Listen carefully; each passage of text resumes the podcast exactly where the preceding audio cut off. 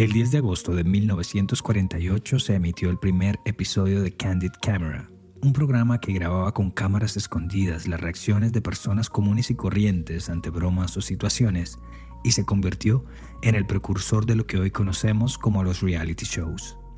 Después surgirían y se transmitirían en todo el mundo programas como Cops, The Bachelor, Las Kardashians, Big Brother, Showmatch, protagonistas de novela, La Voz, entre miles de otros, profundizando así esa relación simbiótica entre observador y observado. Con el surgimiento de las redes sociales y YouTube, ahora básicamente todos consumimos la vida de los demás, tan llena de alegrías y lujos, pero también, una vez se apagan las cámaras, tan llenos de tragedias. Durante cinco meses, Estados Unidos consumió un inesperado reality show que dejó a sus dos protagonistas, una joven de 22 años estrangulada y a su prometido, de 23 y principal sospechoso, muerto en extrañas circunstancias un par de meses después. Yo soy Luis Badel y en este episodio de Crímenes Bizarros hablaremos del extraño asesinato de la influencer Gaby Petito. El tema de este episodio nos lo sugirió Andrés Marantes a través de nuestra cuenta de Instagram arroba Crímenes Bizarros. Si quieren proponer un tema o saludar, ya lo saben. Arroba Crímenes Bizarros en Instagram y también en Facebook. A él y a todos los que nos han escrito hasta ahora, muchas gracias. Siempre será bueno saber de ustedes.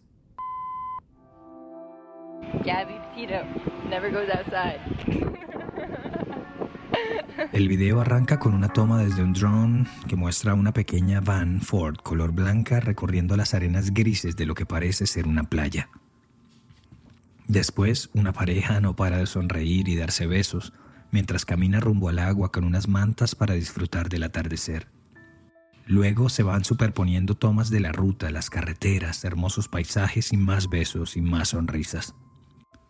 La vida parecía amable. Dos jóvenes enamorados que deciden recorrer por tierra el centro de los Estados Unidos y contar su historia de amor, su convivencia y la naturaleza de los parques nacionales a través de las redes sociales en una tendencia que se conoce con el término de van life, la vida en una van. Al menos ese fue el plan que Gaby Petito y su novio Brian Laundrie se propusieron repetir este año luego de un recorrido de ensueño realizado el año pasado. Pero como pasa con algunas películas, las segundas partes no siempre resultan ser una buena idea.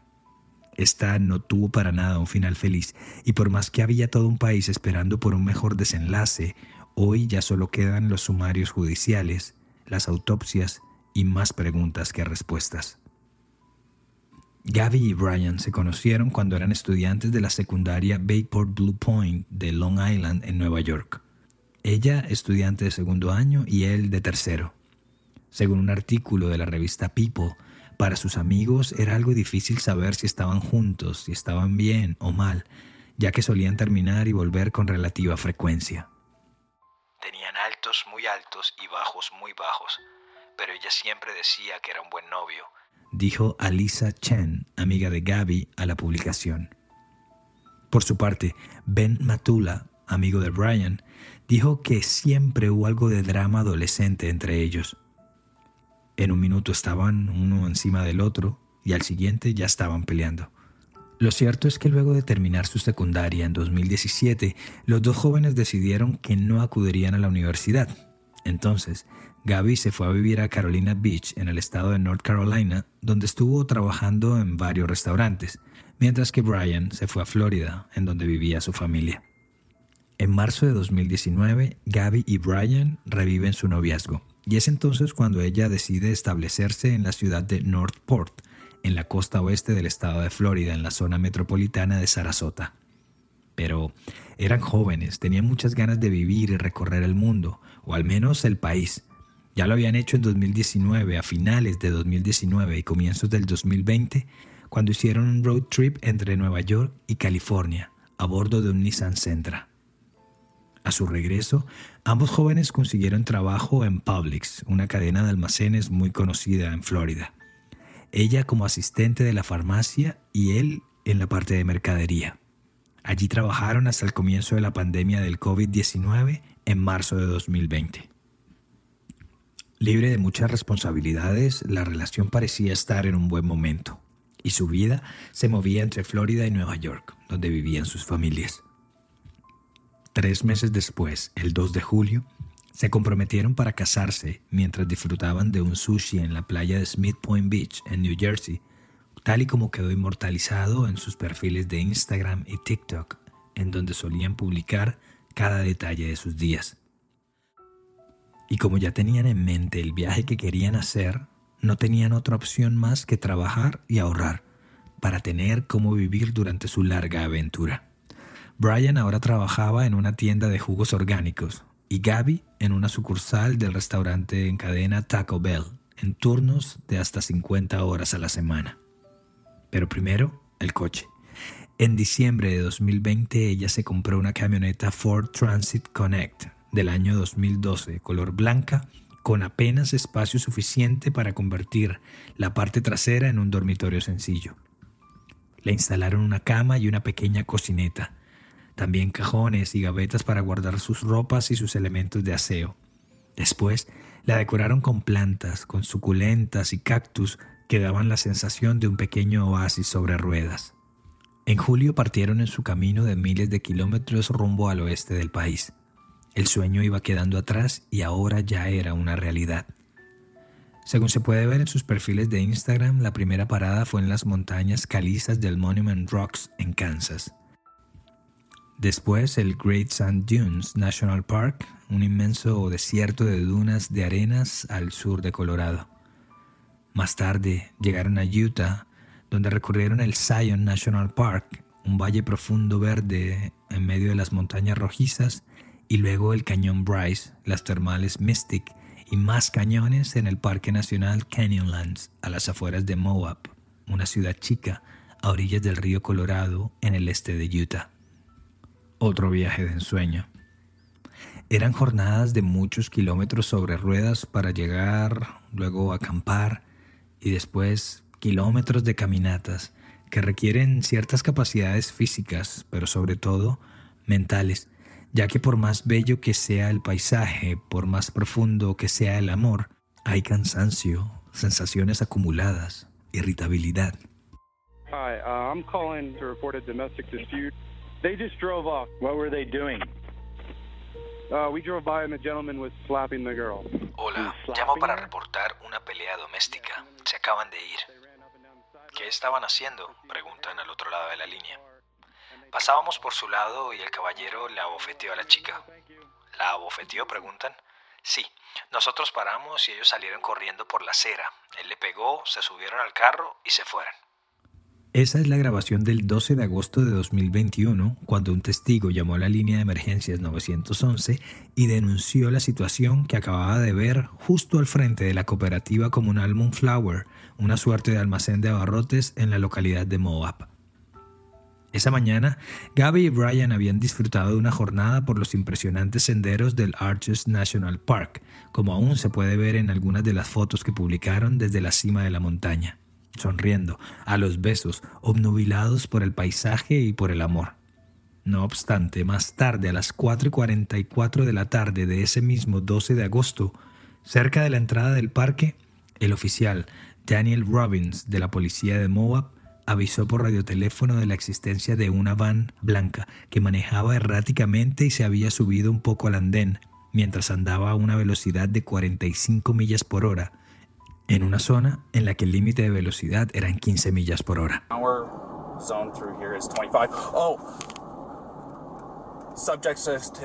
Robbins los empezó a seguir, les encendió la sirena y los obligó a detenerse a un costado del camino.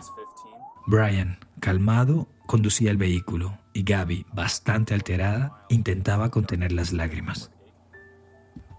Los oficiales decidieron hablar con ellos por separado y mientras interrogaban a Brian, le pidieron a Gaby que esperara en la patrulla y se calmara un poco. Les repitieron varias veces que no estaban en problemas y que solo querían saber qué era lo que había pasado.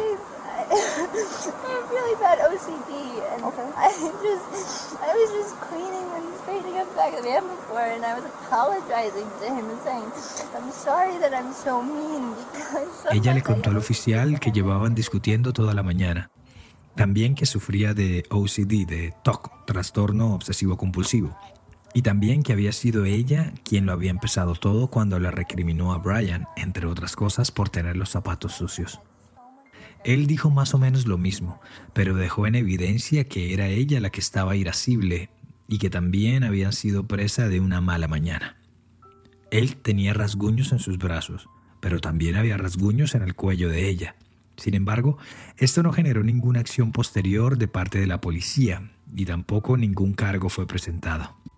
Según el reporte de los oficiales, ambos jóvenes dijeron que se amaban, que se iban a casar y con cierto afán les pidieron que el caso no pasara a mayores. Los policías accedieron, pero eso sí, les sugirieron, así como cuando la policía sugiere algo, que pasaran la noche por separado. Entonces le devolvieron las llaves del carro a Gabby para que ella siguiera con la ruta, mientras que acompañaron a Brian a que se registrara a un hotel cercano que al día siguiente, con la calma que supone el descanso, podrían hablar y ver un poco mejor las cosas. Solución que convenía a todos y listo. En ningún punto de la investigación, la joven dejó de llorar o dijo alguna frase sin necesidad de limpiar sus lágrimas. Quedaría consignado en el reporte de los policías. Al día siguiente, 13 de agosto, Brian publicó varias fotos en su Instagram donde recorre las formaciones rocosas del Arches Park descalzo, comiendo un melón, a la vez que en uno de sus posts dejaba un mensaje ecológico sobre cómo los seres humanos deberíamos aprender a vivir con menos cosas materiales. Gaby no posteó nada ese día, pero bueno, es de suponer que estaban juntos. Era el día después de la tormenta. La próxima publicación de la joven fue el 19 de agosto. Fue en el canal de YouTube donde publicó el video con el que arrancamos este episodio y que es como una muestra de cómo fueron los anteriores viajes que había hecho con Brian. Y luego, en Instagram, subió una foto desde el interior de la van, con la puerta trasera abierta, donde se alcanzaba a ver las luces de la mañana y la montaña. También deja ver un detalle de la cabeza de Brian. Sin embargo, todo parece indicar que esa foto fue tomada días atrás y no cuando Gaby la publicó el 19 de agosto. La razón, según manifestó a los medios Steven Bertolino, abogado de la familia Laundry, Brian tomó un avión el 17 de agosto con la ruta Salt Lake City en Utah a Tampa, Florida, ciudad a la que llegó para, abro comillas, recoger algunas cosas y limpiar y devolver una unidad de almacenamiento que la pareja había rentado para guardar sus cosas con el objetivo de ahorrar algo de dinero, ya que pensaban extender el viaje, comillas. El abogado también dijo que dicho etiquete aéreo fue pagado por los dos y que Brian regresó a la capital de Utah cinco días después, es decir, el 23. Mientras Brian estaba de vuelta en Florida, Gabby se hospedó en el Hotel Fairfield Inn a las afueras del Aeropuerto Internacional de Salt Lake City, donde se quedó hasta el día 24. De nuevo juntos, la idea era continuar el recorrido fuera del estado de Utah, rumbo al norte, y los destinos a seguir eran el parque Grand Teton en Wyoming y finalmente el famoso parque Yellowstone, donde confluyen Wyoming, Montana y Idaho. El día siguiente, el 25 de agosto, fue la última vez que Gabby habló con su madre Nicole Smith, quien desde Long Island, Nueva York, siempre esperaba por las novedades del viaje. Ese mismo día fue también la última vez que la joven publicó algo en sus redes sociales. Lo hizo en la localidad de Ogden, en el norte de Salt Lake City, frente a un inmenso mural de unas mariposas monarca. Estaba radiante, sonreía, posó para la cámara con un top negro y una falda larga, mientras sostenía una calabaza tejida y solo escribió Happy Halloween. Dos días después, el 27 de agosto, los jóvenes almorzaron en el restaurante Mary Piglet's, un restaurante de comida Tex-Mex en Jackson Hole, en Wyoming, un pequeño pueblo en el valle de las montañas rocosas de Teton y Grove End. A eso de la una de la tarde, según reportan varios testigos, se presentó un altercado, no entre Gaby y Brian per se, sino más bien con Brian y el staff del restaurante, que hasta cierto punto puso a Gaby bastante nerviosa. Una de las primeras personas en contarlo en las redes sociales fue una influencer llamada Nina Celi Angelo, quien con su esposo estaban sentados en la mesa de al lado de los jóvenes cuando se presentó la situación. It looked as though they were like almost getting kicked out and it was never it wasn't necessarily between them it was more so Gabby abruptly leaving the restaurant crying Parecía que los estaban sacando del lugar, no era entre ellos. Gaby salió abruptamente del restaurante llorando y a Brian se le veía muy molesto. Discutía con la hostess, con la mesera y hasta con el manager. Salía y entraba cada tanto como buscando pelea.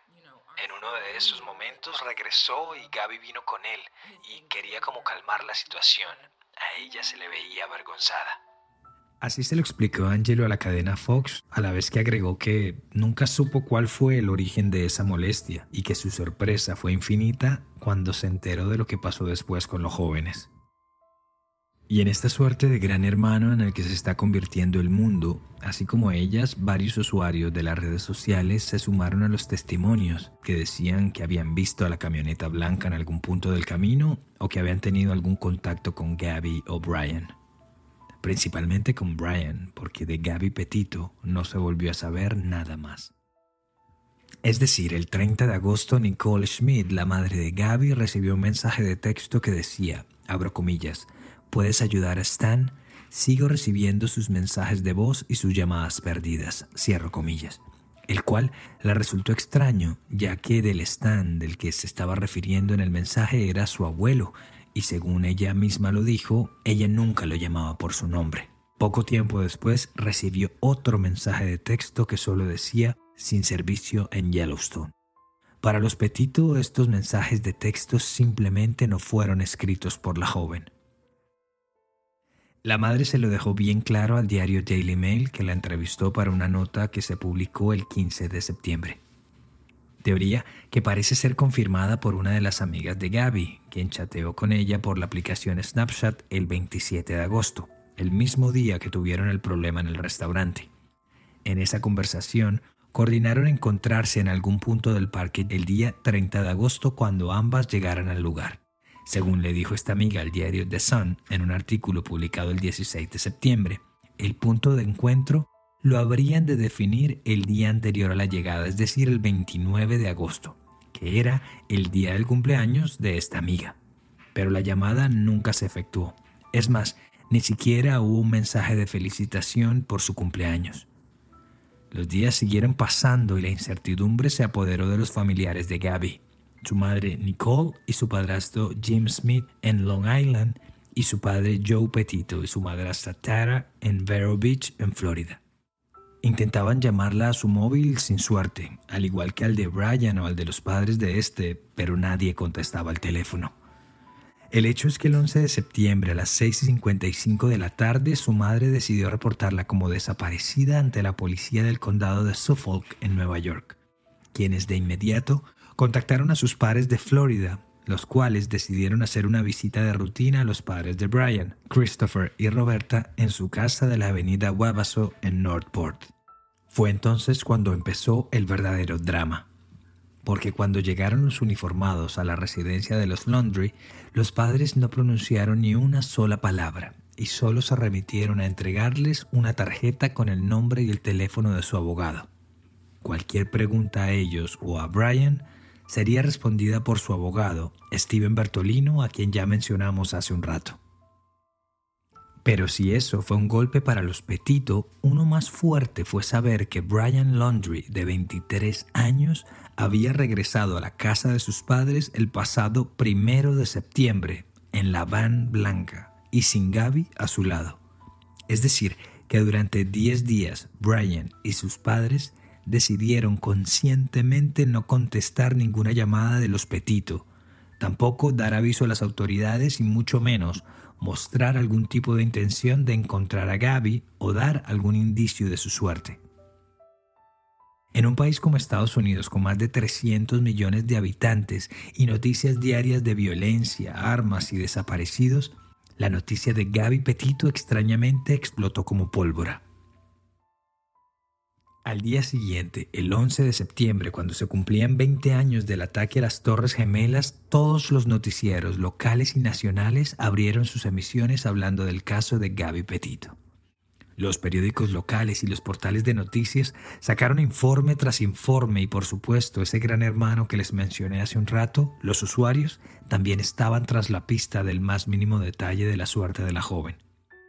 Era el caso que de cierta forma había unido a todo el país en una causa común, encontrar con vida a Gaby Petito.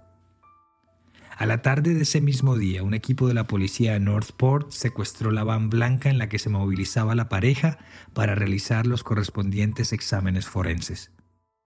Medio centenar de reporteros y camarógrafos se apostaron frente a la casa de los Laundry y los rostros de Brian y Gabby aparecían por todos lados, noticieros, periódicos, revistas del corazón, redes sociales.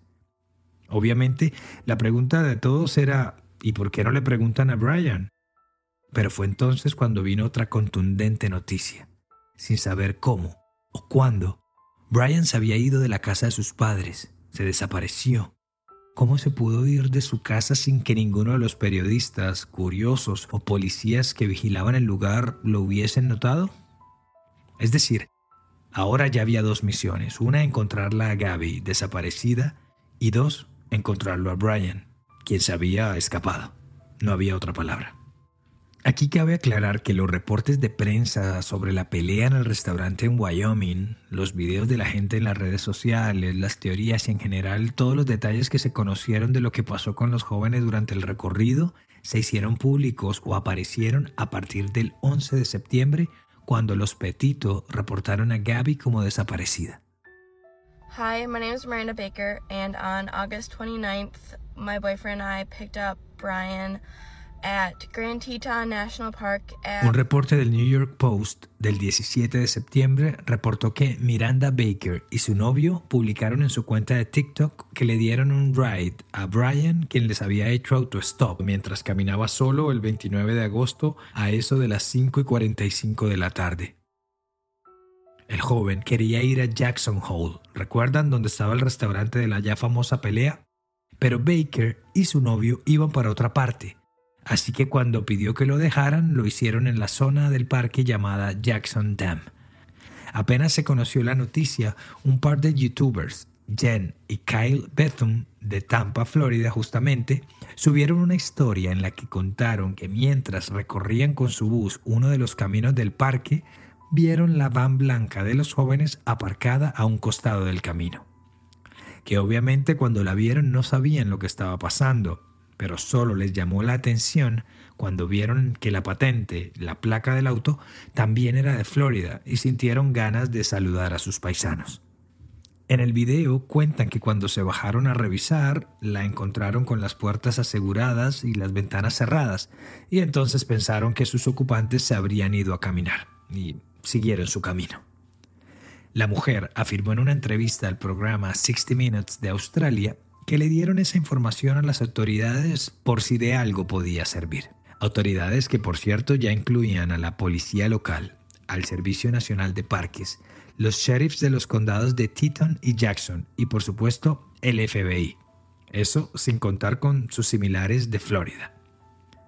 Y vaya que fue un dato clave porque el 19 de septiembre fue encontrado el cuerpo sin vida de Gabriel Benora Petito, de 22 años, en inmediaciones de una de las zonas de camping del Bridger-Teton National Forest en Wyoming, cerca de donde había sido reportada la van.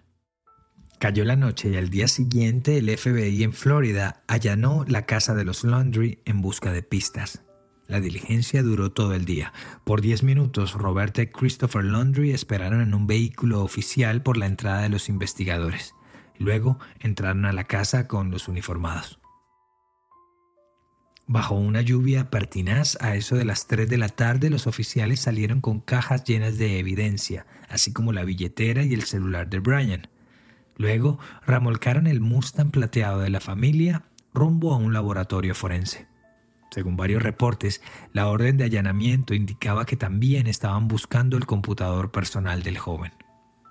Al día siguiente, el 21 de septiembre, el FBI publicó el resultado preliminar de la autopsia de Gabby, que confirmó que la joven había sido asesinada. El 22 de septiembre, una corte en Wyoming dictó una orden de captura federal contra Brian Laundrie, es decir, efectiva en todos los Estados Unidos por fraude, ya que se comprobó que había usado la tarjeta de crédito de una persona fallecida, mm, de Gaby, pero sobre todo para conocer su versión de los hechos. Un par de días después se ofrecieron dos recompensas que sumadas llegaban a los 30 mil dólares por cualquier información que condujera al paradero de Brian cuya búsqueda se había centrado particularmente en la reserva Carton en Sarasota, un mitad parque, mitad paraje ecológico con un área de unas 38 millas cuadradas, un lugar gigante de espesa vegetación, pantanos y por supuesto infestada de cocodrilos y serpientes, porque, hey, es Florida. Si se preguntan por qué justo en ese lugar, pues la respuesta es casi que increíble. Resulta que Brian y sus padres fueron a acampar el 6 y 7 de septiembre a una zona de camping de esa reserva. Así como lo oyen. Mientras Gaby estaba desaparecida y su familia no sabía nada de ella, su prometido y principal sospechoso, Brian, se había ido de camping con sus padres. Llamativo, ¿no? Así que literalmente mientras el cuerpo de Gaby reposaba en una fría bandeja a 3.800 kilómetros de distancia en Wyoming, a Brian lo buscaban por tierra, agua y aire en la esquina noroccidental del estado de Florida. El país estaba expectante. Los Laundry le dijeron al FBI que en realidad no sabían nada del paradero de su hijo. Incluso su abogado aseguró que luego de ese camping los tres habrían regresado juntos a casa. Mientras tanto, por el lado de los Petito, sus padres biológicos y sus parejas dieron una emotiva rueda de prensa conjunta en Long Island, en la que entre otros le rogaron a Brian para que se entregara, y de paso mostraron que los cuatro se habían tatuado la frase Let it be, acompañada de una pequeña ola marina en el brazo, justo en el mismo punto y de la misma forma en que los tenía Gaby. Los días siguieron pasando y por momentos no hubo más novedades sobre Brian. El silencio de su familia se rompió gracias a su hermana mayor, Casey, quien habló con la cadena de noticias ABC y confirmó que la última vez que vio a su hermano fue durante el campamento con sus padres, y también le pidió, ante las cámaras, que se entregara. In the manner of death of Gabrielle Lenora Petito, we find the cause and manner to be cause death by strangulation and manner uh, is homicide. El 13 de octubre, una vez completa la autopsia, se confirmó la teoría del homicidio y se dio como causa de muerte el estrangulamiento. Así lo dijo el médico forense del condado de Teton, el doctor Brent Blue, a través de una teleconferencia. Además, en el reporte escrito se agregó la palabra throttling, lo que indica específicamente que fue estrangulada, pero que alguien la asesinó. También que el cuerpo de la joven llevaba a la intemperie entre tres y cuatro semanas.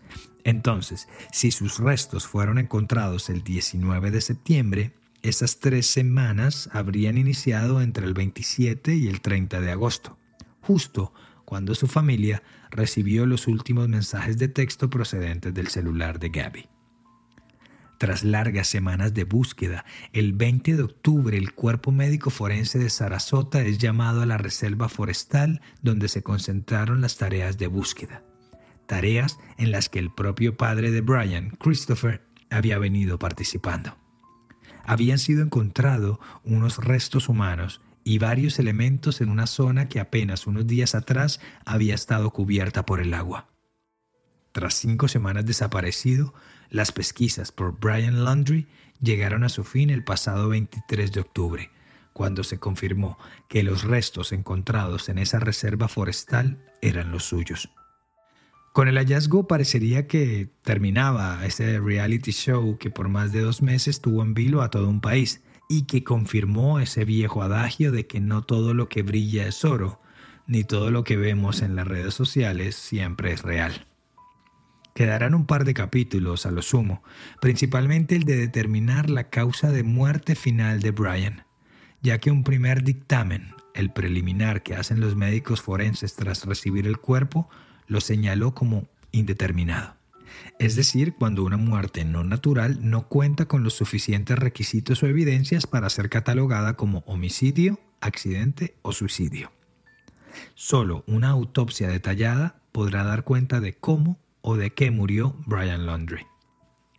Para el sheriff del condado de Sarasota, Kurt Huffman, lo más probable es que se haya tratado de un suicidio, según lo dijo en un foro ciudadano el pasado 30 de octubre en Sarasota. Lo cierto es que, así suena radical, es un dato que no brinda mucha más paz ni a la familia de Gabby ni a la suya, ya que antes, por el contrario, quedan más preguntas que respuestas sobre la mesa. La principal fue Brian el responsable de la muerte de Gabby. Según el título 7 de los estatutos del estado de Wyoming, los reportes de toxicología, fotografías o video o notas de voz hechas en la escena del crimen o en una examinación post-mortem son confidenciales y no serán documentos públicos. Así que los únicos que pueden tener acceso a su información son sus familiares y las autoridades relacionadas con el caso. Caso contrario a lo que ocurre en Florida, donde dichos detalles sí son de carácter público. Así que en un par de meses, si algún medio lo recuerda, se conocerá con certeza la suerte que corrió Brian Laundrie en el lugar donde se refugió. Lo cierto es que a todas luces el caso de Gabby Petito despertó una saga de sentimientos entre la población estadounidense que obviamente eran expresados por cada quien desde su orilla. Hubo críticas que apuntaron a que la mediatización masiva del caso se debió a que la protagonista era una chica blanca, bonita, la típica American Sweetheart, la vida de influencer a la que muchos jóvenes aspiran, y además aparente víctima de violencia de género de manos de su novio.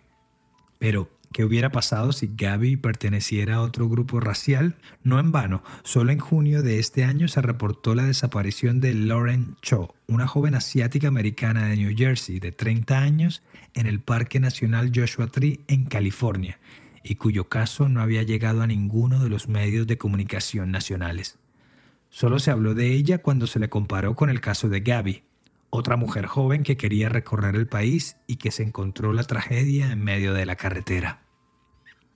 En el mismo tono y con los incidentes que se han presentado recientemente, las suspicacias también se presentaron en torno a cómo habría reaccionado el policía que los detuvo en el parque Arches ante la posibilidad de que Gabby y Brian no hayan sido blancos. ¿Habría sido todo tan civilizado? Nadie lo sabrá. Y lo cierto es que todo lo que se pueda decir son solo especulaciones, porque de nuevo, cada quien ve las cosas desde su óptica. Lo que pasó esa última semana de agosto selló el destino mortal de Gabby y Brian y los detalles para ese sino trágico solo lo sabrán ellos si se lo llevaron a la tumba. Si queda alguna esperanza, es un cuaderno de notas que Brian llevaba consigo a todas partes y que fue recuperado al lado de sus restos, el cual está siendo analizado por los investigadores forenses. La única certeza es que dos familias quedaron incompletas y solo el dolor del silencio y los recuerdos de sus hijos los acompañarán para siempre. Gracias por acompañarme en esta edición de Crímenes Bizarros, un podcast de Iguana Media. Este episodio fue escrito y producido por mí, Luis Badel. Si les gustó este capítulo, recuerden suscribirse seguirnos en sus plataformas de podcast y compartirlo con sus amigos. Y si quieren estar al tanto de futuros episodios, proponer nuevos casos o enviarnos un mensaje, lo pueden hacer en Instagram en arroba crímenes bizarros. Siempre será bueno saber de ustedes. Nos encontramos a la próxima. Para mayor información sobre este capítulo visita iguanamedia.net.